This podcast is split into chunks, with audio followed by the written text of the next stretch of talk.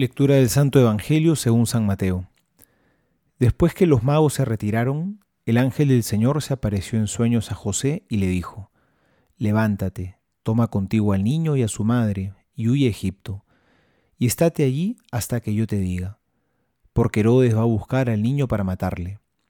Él se levantó, tomó de noche al niño y a su madre, y se retiró a Egipto, y estuvo allí hasta la muerte de Herodes, para que se cumpliera el oráculo del Señor por medio del profeta. De Egipto llamé a mi hijo. Entonces Herodes, al ver que había sido burlado por los magos, se enfureció terriblemente y envió a matar a todos los niños de Belén y de toda su comarca, de dos años para abajo, según el tiempo que había precisado por los magos.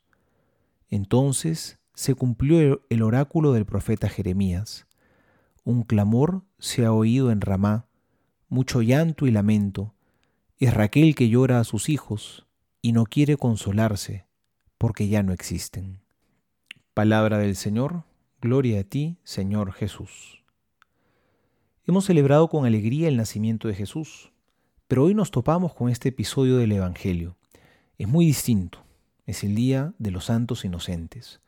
La cultura superficial lo ha transformado en un día en el que se le suelen hacer bromas a otros por ser personas ingenuas.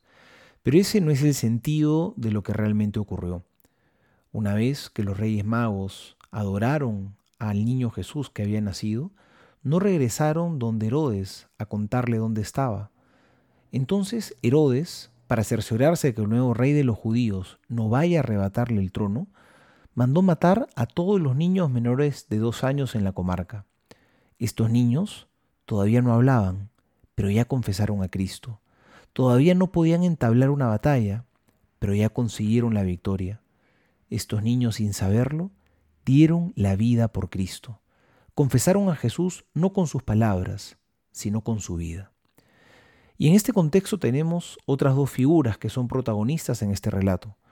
Por un lado está Herodes, lo mueve el miedo, porque teme perder las seguridades que ha construido en este mundo es de los que piensa que Dios ha venido a quitarnos las cosas de esta vida, como a veces nosotros, que pensamos que Dios no ha venido a darnos, sino a quitarnos, y por eso le tememos.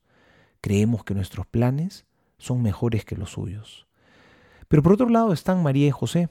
Dice el relato que avisado en sueños, José se pone de pie y de inmediato obedece y va a Egipto. Son dóciles a lo que Dios les pide, Saben que va a ser una prueba difícil, pero su confianza no está puesta en el mundo, sino en el Señor.